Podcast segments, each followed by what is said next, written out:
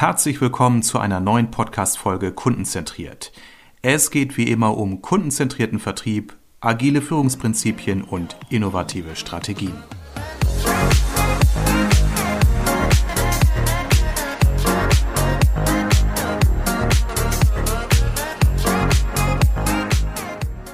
Und heute haben wir einen Praxisreport zum Thema Social Selling. Ich habe nämlich hier einen Gast bei mir, der als Vertriebsleiter bei der Emuge Franken Social Selling eingeführt hat und seit Jahren in seinem Vertriebsteam praktiziert. Markus Seidak. Herzlich willkommen, Markus. Amen, schönen guten Morgen. Ja, grüß dich, dass du so früh den Weg zu mir ins virtuelle Studio gefunden hast. Wir sind hier wieder per Zoom miteinander verbunden. Markus, wir kennen uns ja über den Verband der Vertriebsmanager. Dort bist du ja Leiter der Regionalgruppe Bayern. Und auf die Weise bin ich auf dich aufmerksam geworden, mal bei irgendeiner Veranstaltung, weil du da auch erzählt hast, dass du Social Selling bei euch in der Organisation eingeführt und ähm, ja, in, implementiert hast. Und äh, das hat mich neugierig gemacht und von daher wollte ich heute mit dir sprechen, Markus. Ja, ja. ähm, vielleicht magst du noch mal so zwei Sätze zu dir sagen. Imuge Franken, ein Stichwort, vielleicht erzählst du, was ihr bei Imuge macht, was du dort machst, was du auch, wenn du magst, privat machst. Ich weiß zum Beispiel, dass du Espresso-Fan bist. Vielleicht verrätst du mir auch deine Lieblings-Espresso-Sorte. Ja, ja. Nee, nee, also vielen Dank für die Einladung. Ich freue mich auf den, den Austausch heute. Finde immer interessant, sich über das Thema Bild zu justieren und auch Informationen weiterzugeben, sehr gerne und äh, Input zu bekommen. Ja, Markus Seidak, mein Name. Ich bin 56 Jahre alt, lebe und arbeite im Großraum Nürnberg. Äh, ich bin dort Vertriebsleiter für ein Segment bei einem großen mittelständischen Unternehmen aus dem Bereich Maschinenbau, der EMU Gefahrengruppe. Wir sind so insgesamt 2000 Mitarbeiter weltweit. Ähm, wir sind ein großes, aber familiengeführtes Unternehmen. Wir sind in der Branche Maschinenbau, bauen aber keine Maschinen, sondern machen Werkzeuge.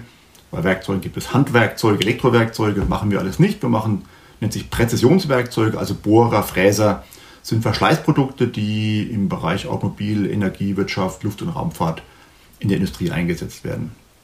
Ähm, bin da schon sehr lange, schon über 25 Jahre, leite dort einen großen Vertriebsbereich in Deutschland mit über 30 Mitarbeitern im Außendienst das ist ein ganz klassischer Vertrieb, ähm, sehr bezogen auf persönliche Verkaufsgespräche vor Ort, ähm, typisches B2B. Wir haben also keine Handwerker, keine Privatpersonen, es ist alles Industrie. Und wir haben, sage ich mal, einen klassischen Verbrauchsgüter, B2B-Vertrieb über eine sehr starke persönliche Schiene mit einer starken deutschen Marke auf dem deutschen Markt, aber auch global. Wir sind weltweit überall vertreten. Und jetzt sag noch mal was zu deiner Espresso-Leidenschaft. Äh, das interessiert mich natürlich auch. ja, also wie gesagt, ähm, klein, stark, schwarz. Also Espresso ist so mein, mein Tageswegbegleiter. Ähm, ja, im Prinzip bin ich immer so auf dem Versuch, äh, mit allen möglichen Equipment und Maschinen einen guten Espresso zu erzeugen. Ähm, arbeite nach wie vor noch dran, seit vielen Jahren. Ja, und äh, habe dann doch immer das, das Erlebnis, dass an der ersten Autobahnraststätte über den Brenner gefahren der Espresso einfach in Italien am besten schmeckt. Aber es ist ein guter Grund, da mal Urlaub zu machen. Aber ansonsten ähm, bevorzuge ich gerne auch äh, Bohnen aus kleinen lokalen Röstereien. Da gibt es ja mittlerweile ganz, ganz viele regionale Anbieter, auch bei uns in der Region. Und ja, dann, ich bin eigentlich immer am Experimentieren. Ich kann ja eigentlich gar keine Lieblingssorte sagen, weil ich immer wieder mal auf der Suche bin nach dem ultimativen Espresso. Auf jeden Fall eine Leidenschaft, das höre ich schon heraus. Und äh, das ist ja vielleicht auch einer der wenigen Vorteile im, im Remote-Selling, also wenn man im Homeoffice arbeitet, dass man eben dann auch zwischendurch mal die Gelegenheit hat, in seiner eigenen Küche ein bisschen ja. zu experimentieren, ja. wenn man ansonsten auf äh, Dienstreisen ja mehr auf den Raststätten-Café äh, oder den Café der Deutschen Bahn angewiesen oder auch ist. besser nicht, ja. Und das wollen wir jetzt nicht weiter vertiefen. Social Selling ist unser Stichwort, ja. weil ich finde das äh, sehr spannend. Äh, ich berichte ja in meinem Podcast immer wieder über das Thema Social Selling und habe Gäste, dann häufig auch mal jüngere als unser eins, die dann vielleicht auch aus schickeren Branchen kommen, so aus dem Bereich SaaS-Software oder SaaS. Und ähm, jetzt haben wir beide ja mit schon, ich sag mal, so leichten ersten grauen Schläfen, das darf ich sagen, wir sind beide über 50. Ähm, hier mal ein Thema, Social Selling, auch in einem Kontext, was jetzt nicht so besonders hip ist, Präzisionsbohrer. Äh, von daher umso spannender von dir einmal zu hören, Markus, wie bist du denn vor einigen Jahren darauf gekommen, Social Selling für euch im Vertrieb oder im Marketing als neuen Kanal, als neue Möglichkeit zu implementieren? Ähm, also zunächst mal ähm, ein Stück weit IT-affin, Social Media schon immer ein Stück weit. Ähm, ja, es gab da mal ein OpenBC und dann Xing und LinkedIn. Man hat da Profile und beschäftigt sich ein bisschen damit. Ähm, ja, ohne es wirklich aktiv auch als Vertriebsinstrument zu nutzen. Ähm, ist ja auch so ein bisschen, man hat ein CV irgendwo in dem System, man kriegt dann mal Anrufe von Personalberatern, der schmeichelt einen ein Stück weit ein bisschen als Karriereportal. Ähm, die Initialzündung kam zunächst mal eigentlich mit dem ersten Lockdown. Ähm, wie gesagt, wir haben einen sehr klassischen Vertrieb, Stammkundenbetreuung, persönliche Gespräche vor Ort. Wir arbeiten mit einer ja, Zielgruppe, die in weiten Bereichen relativ weit weg ist von dem Thema PC, Social Media, die wirklich mit Sicherheitsschuhen in einem Fertigungsumfeld unterwegs ist. Ähm, und die Frage war zunächst mal, ähm, wir hatten eine Situation, dass praktisch unser Personal im Vertrieb den Kunden gar nicht besuchen konnte in dem Lockdown. Mhm. Ähm, das habe ich so zum ersten Mal erlebt, das erste Mal auch Mitarbeiter in Kurzarbeit im Außendienst schicken müssen. Und wir haben überlegt, oder ich hatte mir überlegt gehabt, wie kann man ähm, auch Kundenkontakte weiterpflegen. Persönlich ging das mit dem Telefon relativ gut ähm, an der Stelle. Also telefonische Kontakte war für den Mitarbeiter von mir draußen ganz gut, aber so Themen wie Reichweite, wie Leads, wie ein fachlicher Austausch, Feedback. Ähm, wir hatten viele, viele persönliche Veranstaltungsformate. Es ging mit Messen los. Wir haben Workshops gemacht. Wir haben Kunden zu uns eingeladen. Also dieses ganze Thema der Reichweite, der Neukunden, der Leads, ähm, der Informationen auch von dem Kunden, das ging uns ja im Prinzip dann mit dem ersten Lockdown vollkommen ab an der Stelle. Und da habe ich mir überlegt, was ich tun könnte. Hatte ja auch persönlich Ressourcen, auch meine Geschäftsreisen äh, waren eingestellt und ich habe dann angefangen, mir Gedanken zu machen, wie man sozusagen eine Plattform wie LinkedIn, äh, wie Xing nutzen könnte, um solche Vertriebskonzepte abzubilden. Und hast du eben gesagt, ihr habt ein oder du hast fürs ein Team von roundabout 30 Außenmitarbeitern. Ich vermute mal auch dort wird es verschiedene äh, Altersstufen geben. Dort wird es sicherlich auch verschiedene Einstellungen zu dem Thema geben oder gegeben haben. Ja, ich sag mal Affinitäten oder weniger vorhandene Affinitäten zum Thema Social Media oder äh, soziale Netzwerke. Wie hast du das Thema dort überhaupt vorgestellt und hast du nur Begeisterung geerntet oder auch Skepsis? Wie waren so die Anfänge? Ja, also mein Ansatz war oder ist einfach ein Stück Vorleben und Vormachen. Äh, und sich auch trauen, denke mal, das ist auch was Neues, sich so nach vorne zu stellen, als Person in den Mittelpunkt zu kommen ähm, und die Markenkombination aus persönlichem Profil und Firmenseite, ähm, die wir relativ intensiv spielen. Ähm, es ist wie, wie immer im Internet, äh, kennst vielleicht diese 90-9-1-Regel, ja, also von 100 Menschen machen 90 lesen vielleicht, 10 machen mal ein Like, einen Kommentar, 9 davon und einer macht wirklich aktiv mit.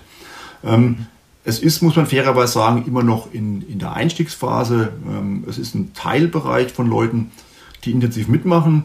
Ähm, ich sehe auch eher die Leute, die wirklich motiviert wollen. Ich würde jetzt niemanden dahin tragen, ähm, Social Selling, Social Media Nutzung im Vertrieb machen zu müssen. Ähm, Im Prinzip gibt es über gemeinsame Austauschgruppen, es gibt über gemeinsames Lernen, aber auch Vormachen in irgendeiner Form. Und den Leuten auch klar machen, nimm doch mal vielleicht das Bild von der klassischen Messe. Da hast du eigentlich auch im Hintergrund den Messestand mit der Infrastruktur, mit allen Prospekten, mit den Namensschildern, mit dem Brand.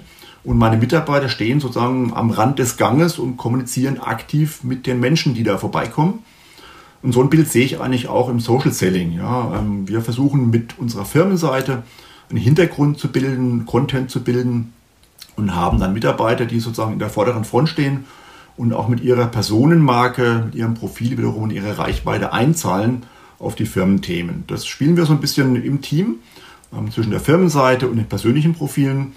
Ähm, und wir haben damit dann im, im ersten Lockdown angefangen ähm, und das auch durch Vorleben. Wir haben wirklich ähm, innerhalb von 60 Tagen konnte ich für die Firmenseite 1000 neue Follower gewinnen. Wir haben 25.000 Impressions gehabt. Wir haben eigentlich von null gestartet und das war so ein bisschen das Thema, ist einfach vorleben, vormachen, zeigen und dann Leute mit ins Boot reinnehmen, die einfach tun und machen und wollen. 1000 neue Follower, wie hast du die generiert? Wie, was hast du gemacht? Das interessiert immer viele meiner Kunden auch. Mhm. Wie bekommt man Follower für seine Firmenseite? Mhm. Also ich halte die Kombination aus Firmenseite und persönlichem Profil für sehr wichtig. Ähm, die Firmenseite ist relativ einfach, CI-gerecht angelegt. Wir haben ein bisschen eine Arbeitsteilung bei uns. Unser Marketing ist äh, klassisch heute mehr im Bereich Facebook und Instagram unterwegs. Ich habe jetzt mal diese Plattform Xing und LinkedIn ein Stück weit bespielt. Ähm, aber die, die Firmenseite anzulegen, bringt da noch nicht wirklich viel. Das kriegt äh, als organischen Traffic kaum Besucher. Ähm, wichtig, Armin, ist regelmäßiges Posting. Ja, du brauchst Content, ähm, du brauchst ein, zweimal in der Woche brauchst du Content, musst den so nach den sagen wir, relativ einfachen Basic-Regeln für Reichweite aufbereiten.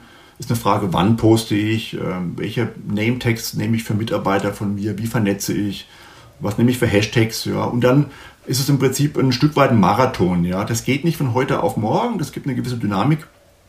Ähm, aber an der Stelle durch regelmäßiges, es ist Repurposing von Content, es ist wirklich wenig Neues eigentlich. Es gibt, denke ich, in jeder Organisation viel Inhalt. Ähm, es gibt PDF-Dokumente, es gibt Presseveröffentlichungen, es gibt Produkte, es gibt Videos. Also alles, was ich zunächst mal poste, gibt es eigentlich schon. Das ist eine Neuverwendung an der Stelle. Ja, also war sehr regelmäßig, einmal in der Woche die Firmenseite, Leute drauf bekommen, die Kombination aus deinem persönlichen Netzwerk und der Firmenseite. Du kannst ja Menschen einladen, deiner Firma zu folgen. Und in der Kombination bespiele ich das letztendlich. Wer liked bei mir, dann tue ich ein persönlichen Netzwerk hinzufügen und lade ihn auch wiederum ein zur Firmenseite. Ah ja, okay, gut. Marathon hast du gesagt, höre ich raus. Also man braucht eine gewisse Geduld. Regelmäßigkeit ist ganz wichtig. Gut, das liest man in jeder LinkedIn-Fibel regelmäßig, aber wichtig nochmal ja. auch von einem Praktiker zu hören, der das wirklich seit äh, Jahren jetzt betreibt in seiner Organisation. Und was ich auch äh, gehört habe, Reichweite ist wichtig. Und ähm, da werden ja sicherlich auch deine Mitarbeitenden nicht alle auf dem gleichen Niveau gewesen sein zu Beginn der Pandemie. Ja? Die einen sagen ganz stolz, ich habe schon 3, 4, 500 äh, äh, Kontakte. Der andere sagt, ich habe da vielleicht 70, 80. Das heißt, auch die Mitarbeitenden hast du sicherlich erstmal motiviert, Stück weit auf, ja, wirklich auch auf Menge zu gehen. Ja. Ähm, ich merke, dass da manche immer die Nase rümpfen, nach dem Motto, ja, ich will nicht mit jedem vernetzt sein. Mhm. So, das ist, ich, ich glaube, bei vielen auch so, so, so ein Wertethema nach dem Motto, ich habe lieber drei, vier wirklich gute Freunde, auf die ich mich verlassen kann mhm. in der Krise, mhm. als dass ich 20 habe. Aber äh, Social Selling ist was anderes, als Freunde zu pflegen. Ja. Ähm, ich glaube, es ist in verschiedenen Phasen auch unterschiedlich. Ähm, ich halte es schon für wichtig, über eine gewisse kritische Masse hinwegzukommen an der ersten Stelle. Ja, ich glaube, das ist dann ähm, auch wirklich vielleicht nicht ganz so selektiv sein an der Stelle, was Kontaktannahmen und Strukturen betrifft. Es gibt ja diese 500 Plus Anzeige. Ich glaube auch, dass der Algorithmus ein Stück weit dann ein Stück weit noch anders wirkt. Ich bin heute schon ähm, etwas selektiver an der Stelle, ja, weil ähm, ich glaube schon, dass am Ende reine Masse nicht wirklich hilft. Äh, denn ich glaube auch, dass, der, dass dein persönliches Netzwerk den Stream recht stark bestimmt.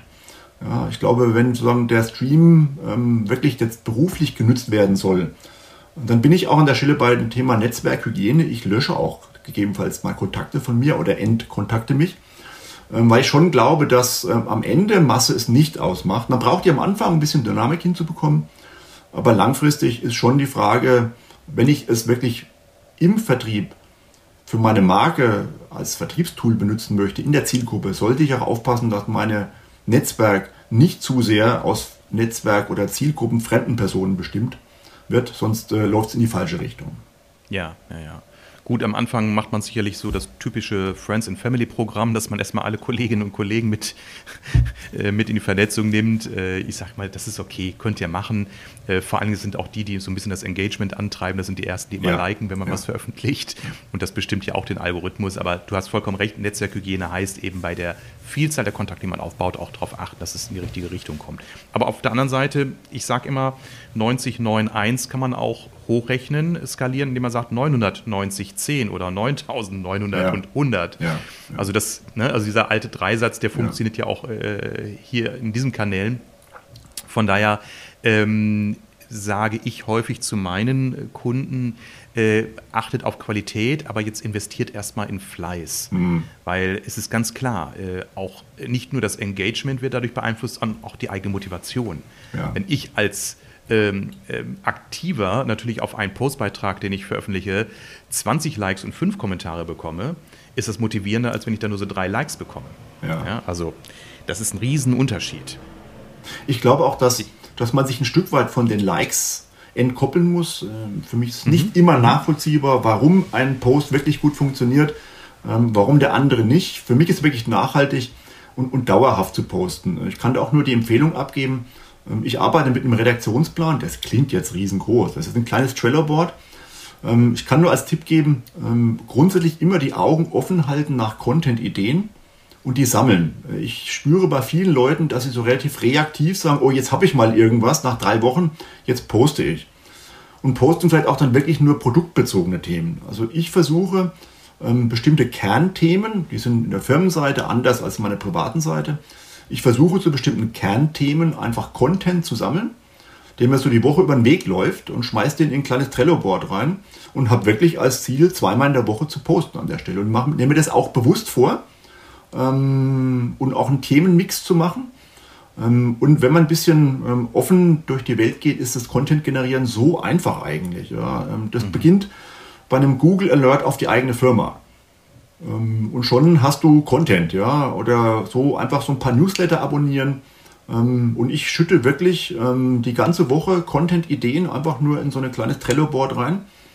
Und dann am Freitag kommt meine Wochenplanung für nächste Woche. Ich nehme mir wirklich vor, an den Tagen poste ich zu dem Thema in dem Content. Und das ist dann, wenn man es konsequent macht, eigentlich relativ einfach. Ich habe da eine Sammlung von Hashtags, ich habe eine Sammlung von Menschen, die ich tagge aus dem Vertriebsnetzwerk und habe dann wirklich mit dem Aufwand von, habe es heute Morgen gemacht, Viertelstunde, 20 Minuten, denke ich, ein relativ werthaltiges Posting. Ähm, habe dann im Hintergrund eine WhatsApp-Gruppe mit Kollegen, die ich informiere. Ich habe jetzt gepostet, ähm, dass sozusagen die gleich draufspringen und wiederum äh, es teilen, liken, um auf äh, entsprechend Reichweite zu kommen. Also es sind relativ einfache Themen, praxisorientiert, die man sich ein Stück weit erarbeiten muss, ähm, wo ich auch selber für mich einen eigenen Weg finden musste, weil ja, man so in LinkedIn im Netz nicht wirklich für so einen B2B-Kontext wirklich viel Hilfe findet. Ja, also jetzt, das kann ich an der Stelle herabwürdigend, aber man kann natürlich Bilder posten im äh, hellblauen Einhornkostüm, aber das wird natürlich im Bereich B2B-Maschinenbau nicht wirklich meine Mitarbeiter motivieren. Also da muss man einen eigenen Weg finden, ich sag mal, ein bisschen dieses Thema Social Media und den Spielaspekt zu benutzen und die Offenheit und die Frechheit, ein bisschen was Neues zu machen aber auch wirklich im seriösen Kontext zu bleiben. Ja, genau. Also es funktioniert zwar, was so die, das, das Engagement anbetrifft. Ne? Also das Einhornkostüm äh, wird ja zwar eine Menge Likes bringen, aber die Frage ist, zahlt das auf deine Brand ein, ja. auf, auf das Vertrauen, ja. was du aufbauen willst? Ja. Wissen die Menschen wirklich mehr über deine Marke? Das weiß man ja so aus der klassischen äh, Fernsehwerbung bei TV-Spots. Man hat das vor Jahren schon untersucht. Die, die originellsten Werbespots, die teilweise in Cannes ausgezeichnet wurden, hatten das Problem, dass die Spots bekannt waren, aber die Marken offen dazu gar nicht. Ja. und was nutzt sie das, wenn man sich an den coolen Typ mit der Glitzersonnenbrille erinnert, aber nicht weiß, für welches Produkt er stand? Und äh, von daher ist, ich finde das immer eine Herausforderung auch für mich, denn ich merke ja auch, ich sag mal, manchmal ähm, funktioniert das Foto von dem Hotelpool besser als der inhaltlich, wie ich finde, sehr gehaltvolle ja. Beitrag, den ich geschrieben habe. Man darf sich eben nicht zu sehr verleiten lassen, so auf, äh, ich sag mal, Popularität zu gehen. Das ist sicherlich mal zwischendurch okay, auch mal so das Spontanfoto einzuposten. Das wäre auch meine Frage an dich. Wenn du einen Redaktionsplan hast, aber dir läuft in der Woche mal irgendwie was Witziges über den Weg Postest du das dann trotzdem? Ja, absolut, ja. Also das ist kein Dogma. Ähm, wenn dann irgendwas Tolles entsteht, wird das andere geschoben oder was vorgezogen. Definitiv, ja, definitiv. Was, was auch noch ein Thema ist, was gut funktioniert, ist auch, auch Resonanz auf Kundenthemen zu erzeugen. Ja, also das wirklich jetzt gar kein eigenes Thema zu nehmen, sondern wirklich einen Zielkunden oder interessanten Kunden zu nehmen und Resonanz für sein Thema zu erzeugen. Bringen wir zwei Beispiele. Ähm, 90. Geburtstag eines Kunden von uns, an der Firma. Einfach ein Gratulationspost zu dieser Firma, der mir ein Netzwerk bei der Firma deutlich ausgebaut hat. Ähm, zweites Beispiel, äh, interessantes Posting von einem Entwicklungsvorstand von einem großen Autohersteller zum Thema Wasserstoffantriebe und alternative Energien. Ich habe den repostet, ich habe eine fünfstellige Anzahl von, von Views und Kommentaren und Likes gehabt und habe auf die Art und Weise Zugang zu einem Vorstandsmitglied bei einem großen Automobilkonzern, den du sonst nie gewonnen hättest. Ja. Da ging es gar nicht um mein Thema. Ähm, die Themen von uns und ihm passen zusammen. Ich habe eine Kundenresonanz erzeugt und habe auf die Art und Weise Zugang gehabt zu einem Kunden, den ich sonst nicht bekommen hätte. Das ist ja das Erstaunliche, nicht? dass wir, äh, ich sag mal, uns früher teilweise oder vielleicht auch heute noch die Finger wund gewählt haben, um überhaupt den Namen eines Top-Entscheiders ja. zu erhalten. Ja. Äh, die nächste Stufe war ja zu versuchen, mit demjenigen in Kontakt zu treten oder zumindest seine E-Mail-Adresse zu bekommen. Ja. Das war ja wirklich Sherlock Holmes-ähnliche Tätigkeit mit Hartnäckigkeit und Geduld und äh, Tal der Tränen durchlaufen. Äh, und heute bist du mit LinkedIn mit jemandem innerhalb von wenigen Sekunden vernetzt ja. und äh, kannst dann, ich sag mal, Kontakt entwickeln. Ich bin selbst immer wieder überrascht. Ja. Ähm, das wäre jetzt auch die Frage, wie weit äh, nutzt du jetzt auch diese Netzwerke oder dieses Netzwerk, um dann auch wirklich in diesen Bereich der Lead-Generierung zu gehen? Oder wie weit machen das deine Mitarbeiter? Weil das ist ja alles schön und gut. Als ähm, ein Arbeitgeber würde ich sagen, Markus, toll, dass du dich so gut beschäftigst, aber was kommt am Ende des Tages dabei rum? Ja. Man muss schon weit differenzieren. Das, das, Thema ist vermutlich in meiner Rolle als Vertriebsleiter ein bisschen was anderes als für meine Mitarbeiter im Vertrieb draußen, ähm, weil mein Ansatz Lead-Generierung eher so ein bisschen top-down ist, ähm, weil ich natürlich jetzt äh, eine andere Reichweite und andere Ansprechpartner habe. Ähm, aber in der Tat ist so, dass ähm, ja, man wirklich in der Form, in irgendeiner anderen Form in Dialog kommen muss mit dem Kunden. Ja, ich denke mal, das kann immer nur eine Anbahnung eines Kontaktes sein ähm, die Ziel, das wir auch dann konsequent weiter betreiben, ist mit dem Kunden in irgendeiner anderen Form in, in Resonanz zu kommen oder auch ins Gespräch zu kommen. Ja, das, das kann immer nur zur Anbahnung sein, zur Kontaktaufnahme, zum Verknüpfen, zum Vernetzen. Ähm, dann wollen wir sehr zügig im Prinzip den Vertriebsprozess ganz klassisch weiter steuern. Dann sind wir im Regelfall in der Kommunikation auch nicht mehr auf LinkedIn, sondern in anderen Kommunikationskanälen. Aber klar, die Leute ähm, an die Marke zu binden als Follower für die Seite und dann wirklich gezielt anzusprechen und in einen klassischen Verkaufsprozess reinzubekommen an der Stelle. Mhm. Muss das Ziel sein, denn am Ende bestellt niemand in LinkedIn. Ja, ähm, ich äh, bin immer derjenige, der auch sagt, verknüpfe diese beiden Kanäle auch miteinander. Du kannst ja bei LinkedIn ganz normal natürlich über dein Posting, äh, ich sag mal, Engagement erzielen, Kommentare nutzen, um auch die wieder zu kommentieren. Du kannst dann den Messenger nutzen, um dann zu sagen, hallo Herr Seidak, danke für Ihre tollen Kommentare, wollen wir uns mal so austauschen und darüber generiere ich dann auch Telefonkontakte, ja. die ich dann natürlich dann über den ja. Kanal Telefon oder Teams oder Zoom-Konferenz dann eben ja. nutze. Also das, das funktioniert aus meinem dafür halt immer ausgesprochen gut. Ich glaube, viele im Vertrieb haben dann die Scheu. Die sind imstande, mhm. ein gutes Netzwerk aufzubauen, wenn sie gemerkt haben, aha, es macht Spaß und ich habe einen Vorteil, weil ich mit einmal da auch merke, dass ich gutes Feedback bekomme, aber dann diese nächste Hürde zu nehmen, zu sagen, jetzt wandle ich das mal in ein Lead für einen Telefonkontakt, da haben viele Schwierigkeiten. Was berichten dir deine Mitarbeiter? Wie gehen die damit um? Ja, also die, die, die Kollegen kommen natürlich klassisch von dem klassischen Vertriebsschienen sozusagen. Ja, deswegen ist deren es ist, ist LinkedIn eine Ergänzung. Aber ich bin schon bei dir, ähm, wenn jemand zu viel Energie und zu viel Zeit da reinsteckt, dann ist es schon fast verdächtig an der Stelle, weil am Ende wollen wir ja klassisch ähm, die Kunden kontakten und nicht für Reichweite in Social Media Netzwerken sorgen. Aber wie gesagt, die Mitarbeiter von mir fangen damit eigentlich eher erst an. Ähm, die ergänzen das, die begleiten das, die sind in ihrem Daily Job mit den Kunden, ähm, aber zeugen dann im Prinzip nochmal Resonanz und Kontakte. Und auch im Stammkundenumfeld sozusagen ist es ja auch ein Thema mit Social Selling. Ja, das Thema ist ja Lead-Generierung, wir arbeiten in unserer Firma stark im Stammkundengeschäft. Ja, und wir haben ja auch so Thema wie, wie Cross-Selling, Upselling, das wir natürlich gut betreiben können. Ja, so Botschaften ähm, über weitere Produkte, über Neuigkeiten Stammkunden näher zu bringen. Ja, das ist ja auch eine Zielsetzung ähm, neben der Lead-Generierung, einfach auch solche Themen bei den Kunden zu platzieren, Werbebotschaften. Jetzt hast du ähm, mir auch im Vorgespräch schon gesagt, du hältst ja auf Gastvorlesung an der TH Nürnberg. Ähm, was, was erzählst du den jungen Studierenden über eure Social Selling Erfahrung? Was sind so die Insights, Tipps oder ähm, wie bringst du diesen jungen Menschen das Thema näher als jemand, der aus dem klassischen Maschinenbauumfeld berichtet ja. und nicht irgendein Hipster Fitnessdrink oder ja. Kosmetik vertreibt? Ja. Aber vielleicht machst du das ja in einer Nebenbeschäftigung. Nicht wirklich, ne. Ich, ich mache einen kleinen Bogen. Vielleicht die, die, Frage mal grundsätzlich, warum tue ich sowas? Ähm, ich meine, das ist die, die Fachhochschule, an der ich selber mein Diplom damals gemacht habe. Ich finde es einfach ganz interessant, den Kontakt mit den jungen Leuten zu haben. Ich finde es persönlich bereichernd. Ich finde es auch eine Stück weit Aufgabe und Verantwortung, auch Wissen weiterzugeben und zu teilen in bestimmten Phasen im Leben. Es gibt noch ein zweites Thema, das hängt ein bisschen mit der demografischen Entwicklung zusammen. Das Thema einfach auch, auch Fachpersonal, das Thema Verkäufer. Ähm, ich halte es so ein bisschen auch für eine, eine Mission, klingt äh, groß.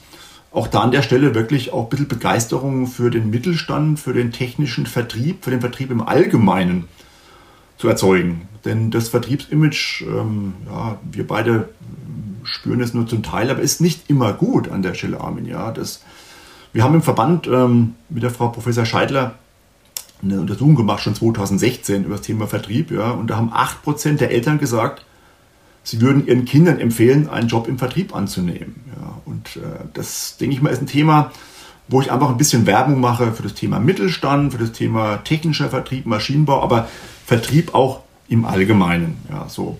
Ähm, das ist ein bisschen der Kontext, der Hintergrund. Ähm, ich berichte den jungen Leuten dort über das Thema äh, Social Selling, aber auch ein Stück weit über das Thema, ja, auch in der Kombination so Personal Branding, so die Idee, ein Netzwerk aufzubauen. Ich motiviere eigentlich die Leute, ähm, zu einem relativ frühen Zeitpunkt auch schon als Student sich mit diesen Netzwerken zu beschäftigen, diesen Business-Netzwerken, was vielleicht für die erstmal nicht so wirklich natürlich ist im Studium, aber sag, fang jetzt schon an, ähm, folge Marken, die dich interessieren, ähm, folge interessanten Arbeitgebern, die dich interessieren, baue ein Profil auf und baue schon als Student in diesen Business-Netzwerken ein Netzwerk auf sozusagen, vernetze dich da.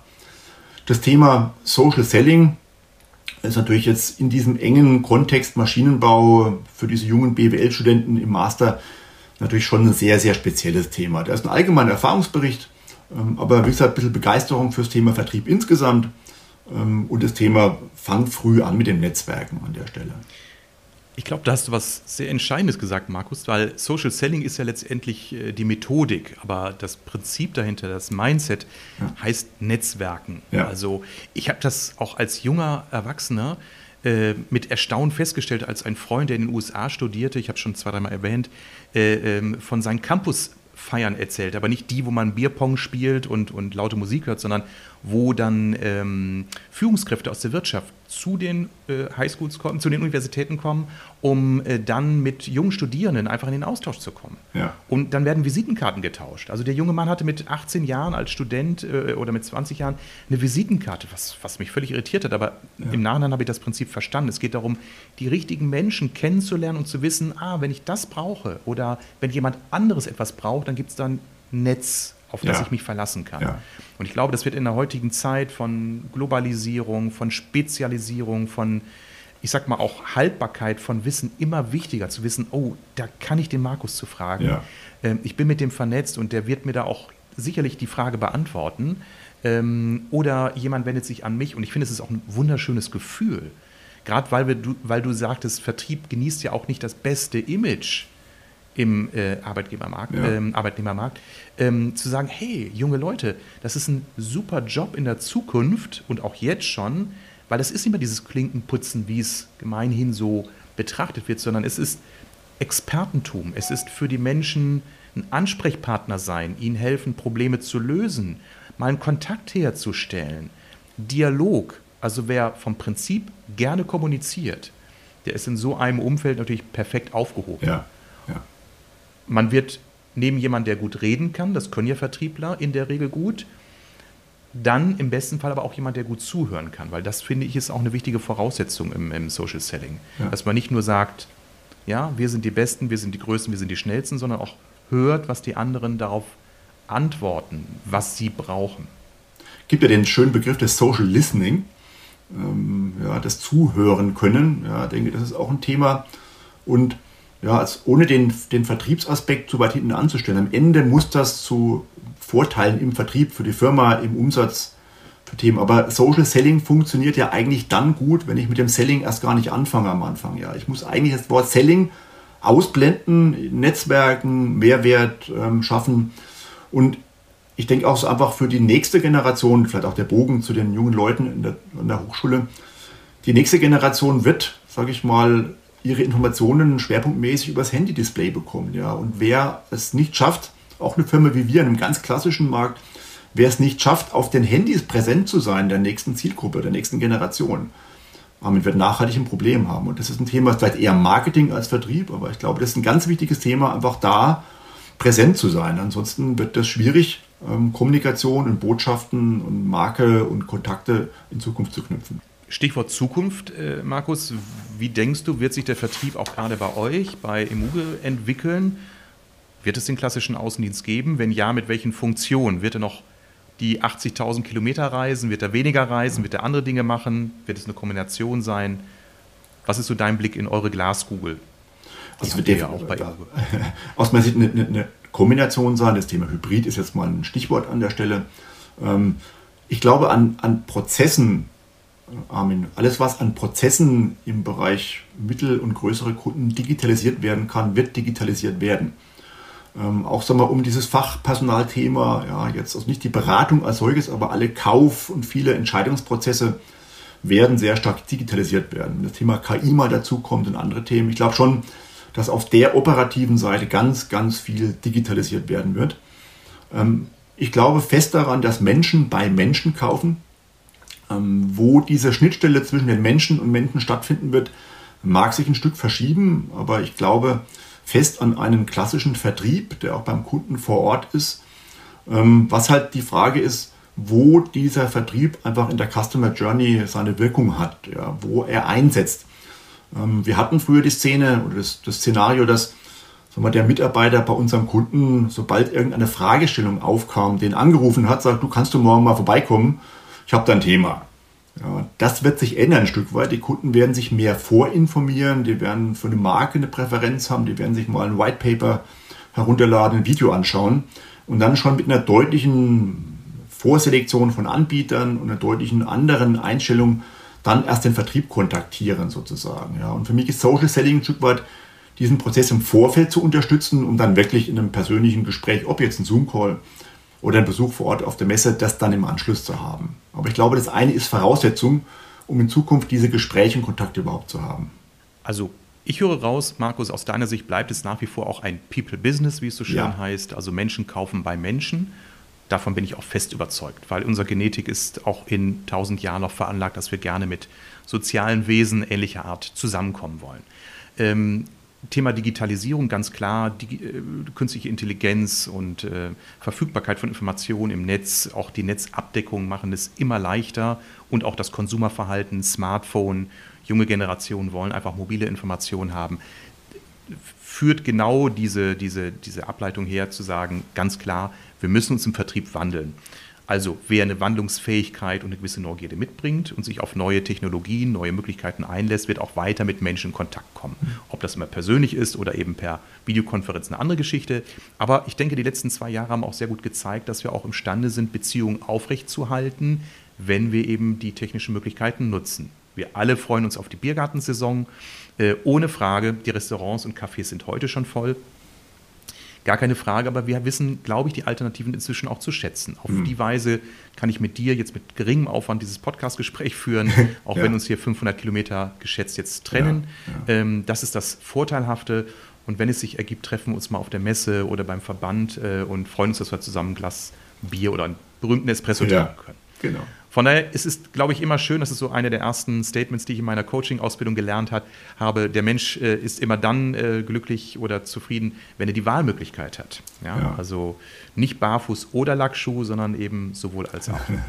Ja, vielleicht äh, schließen wir mit diesem schönen Zitat. Markus, äh, ist zwar wieder ausgesprochen spannend, mit dir zu sprechen.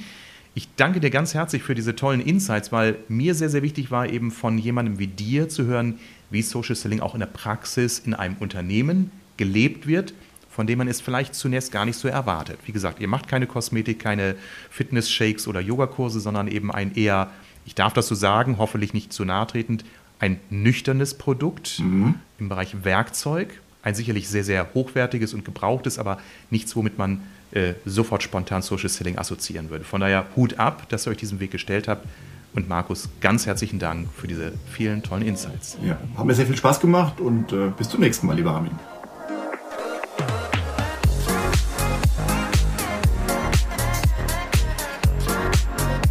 Vielen Dank fürs Zuhören.